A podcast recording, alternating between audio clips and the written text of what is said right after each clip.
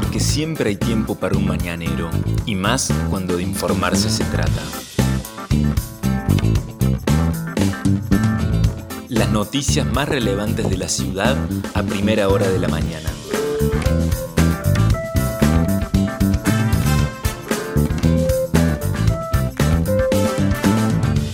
Hola, buenos días Río Cuarto. Soy la periodista Vanessa Lerner y este es El Mañanero, un podcast de otro punto digital en el que de lunes a viernes desde las 8 de la mañana te contamos cuáles son las principales noticias para que lo comiences bien informado.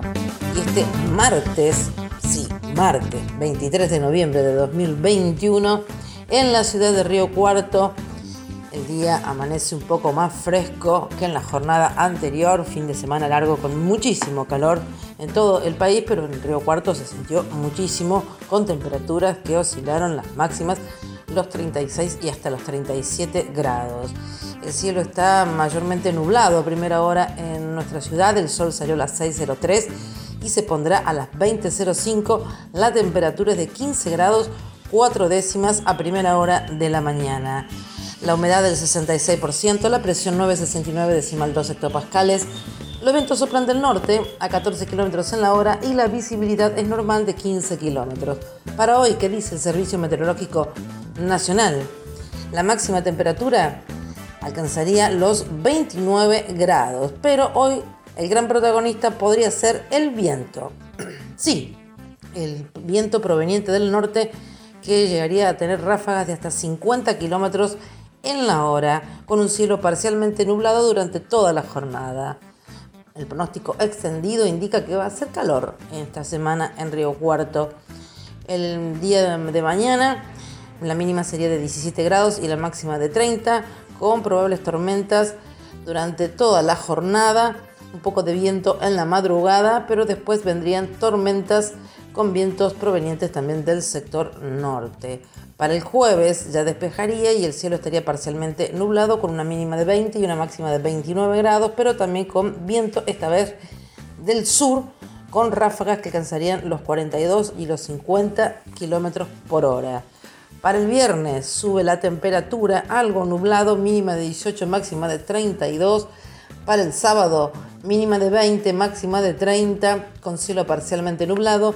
Y para el domingo, mínima de 19 y máxima de 32 grados, cielo mayormente nublado por la mañana del domingo y lluvias aisladas por la tarde-noche es lo que está pronosticando el Servicio Meteorológico Nacional entonces para lo que resta de esta semana corta. Estas son las principales noticias del día. La situación del COVID en Río Cuarto. Ayer, según los datos del Ministerio de Salud de la provincia de Córdoba, no hubo ningún caso confirmado en nuestra ciudad, ni tampoco fallecimientos. Las muertes totales son 431 hasta el 31 de octubre. Los casos activos confirmados son dos, según lo que ha informado entonces la municipalidad y el Ministerio de Salud de la provincia. Que decir que continúa la realización de los operativos Identificar con los testeos Hoy se va a realizar por la tarde en la iglesia de Jesucristo de Santo de los Últimos Días, ubicada en Paraguay 76, en el horario de 17 a 19.30 horas. Y además, como ustedes saben, funciona el centro de testeos de la provincia de lunes a sábado de 9 a 18 horas en la herradura del Andino, en la esquina del Boulevard Ameguino con el Boulevard Roca. Con respecto a la vacunación, esta semana continúa realizándose la inoculación contra el coronavirus en nuestra ciudad.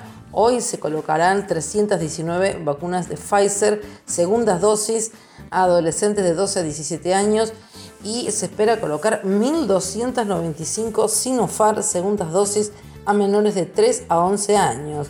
Para mañana miércoles, 939 Sinopharm, segundas dosis para menores de 3 a 11 años y refuerzo para los equipos de salud mil dosis AstraZeneca. El jueves va a haber disponibles también vacunas Pfizer segundas dosis para adolescentes de 12 a 17 años, también vacunas Sinopharm segundas dosis para niños de 3 a 11 años, refuerzos para mayores de 70 años, AstraZeneca y también refuerzos para equipo de salud.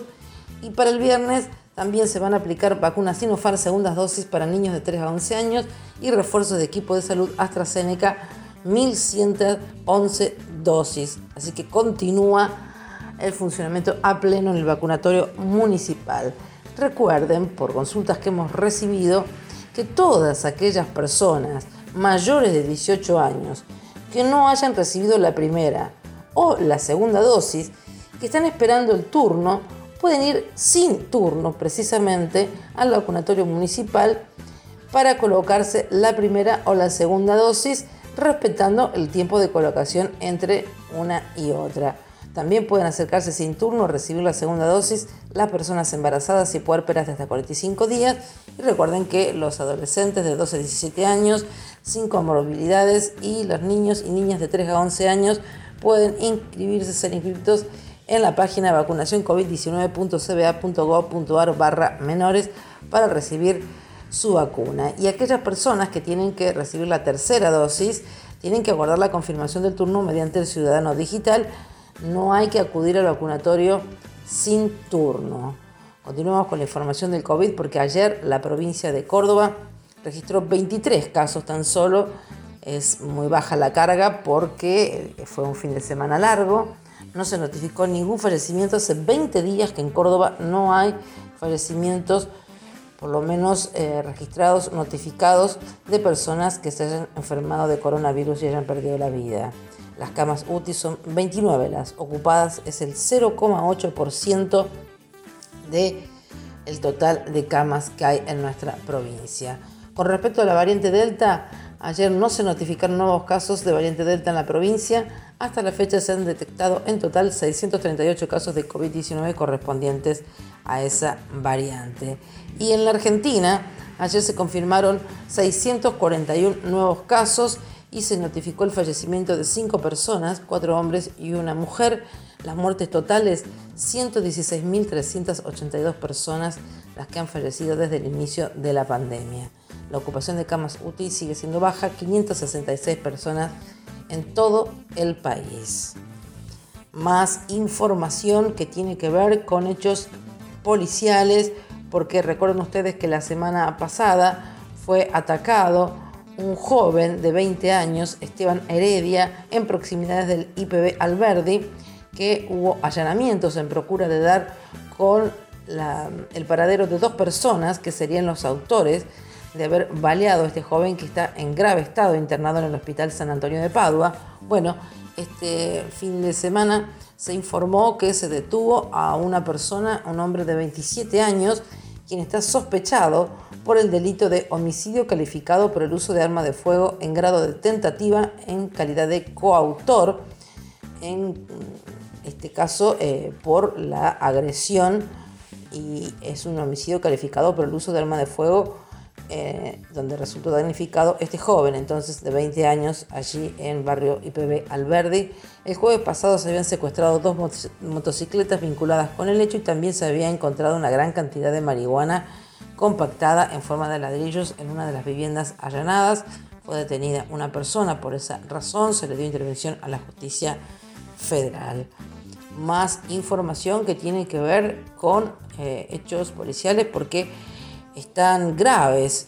Dos personas, dos jóvenes que tuvieron eh, una colisión anoche a las 22.30 aproximadamente en barrio Alberdi, en la esquina de Rafael Obligado y Zarratea. Allí chocaron un automóvil Fiat 147 conducido por un hombre de 23 años contra una moto Guerrero Trip en la que se conducían un hombre de 20 años y una joven de un adolescente, perdón, de 15 años Ambos eh, personas que se conducían en esta moto resultaron con lesiones de gravedad, fueron trasladados al hospital San Antonio de Padua. Trabajó en el lugar eh, eh, gente, agentes de la Policía Judicial y de Criminalística para determinar las causas de este choque, donde, reiteramos, resultaron con lesiones de gravedad un joven de 20 años y un adolescente de 15 años que se conducían en una motocicleta. Continuando con eh, lo que tiene que ver con hechos policiales, este fin de semana se detectó en las rutas de la región a dos vehículos en dos hechos distintos, pero en ambos eh, los vehículos tenían una gran cantidad de dinero. Eh, uno fue en la Ruta Nacional 35, a la altura del kilómetro 625, cerca de Vicuña Maquena. Allí la policía controló un Volkswagen Vento en el que se trasladaban dos hombres y una mujer fueron detenidos y puestos a disposición del Poder Judicial. Allí se secuestró una importante suma de dinero en pesos y en dólares, tres celulares y una picana, entre otros elementos. Se sospecha que podrían haber estado viniendo de un robo. Desde la policía señalaron que se investiga la presunta participación de estos individuos justamente en un ilícito.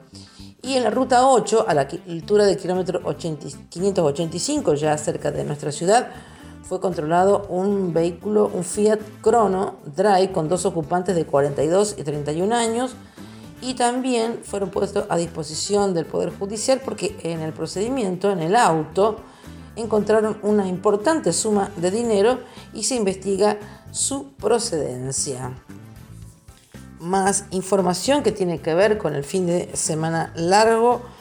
3.900.000 personas aproximadamente fueron las personas que se trasladaron por todo el país en un fin de semana largo récord comparado con un fin de semana similar del año pasado muchísimo movimiento en nuestra ciudad. Ayer por la tarde, tardecita, se notaba una gran cantidad de vehículos que estaban regresando entonces tras el fin de semana largo. Y eh, también hay que decir que eh, este fin de semana se produjeron varios ahogamientos en distintos puntos de la provincia y también otros lugares del país. Y en nuestra ciudad, lamentablemente, también pasó que una niña murió en un accidente doméstico en una pileta. La niña concurría al sexto grado de la escuela Mitre.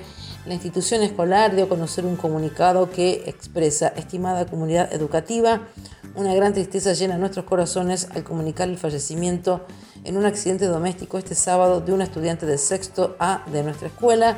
Que su luz brille por siempre. Acompañamos en este difícil momento a su familia firman el comunicado el equipo directivo y docente de eh, esa institución escolar.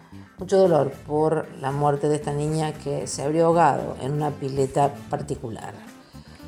Estas fueron las principales noticias que tenés que saber para comenzar el día. Escuchanos todas las mañanas de lunes a viernes ingresando a nuestra web. El Mañanero es un podcast con producción técnica de Alejandro Floriani y la producción periodística del equipo de Otro Punto Digital. Mi nombre es Vanessa Lerner. Nos reencontramos.